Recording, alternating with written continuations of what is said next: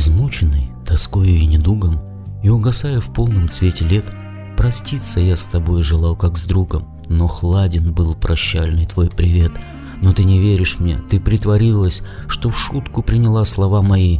Моим слезам смеяться ты решилась, чтоб сожалением не явить любви. Скажи мне, для чего такое мщение? Я виноват, другую мог хвалить, но разве я не требовал прощения у ног твоих? Но разве я любить тебя переставал, когда толпою безумцев молодых окружена? Горда, одной своей красотою ты привлекала взоры их одна. Я издали смотрел, почти желая, чтоб для других очей твой блеск исчез. Ты для меня была как счастье рая, для демона, изгнанника небес.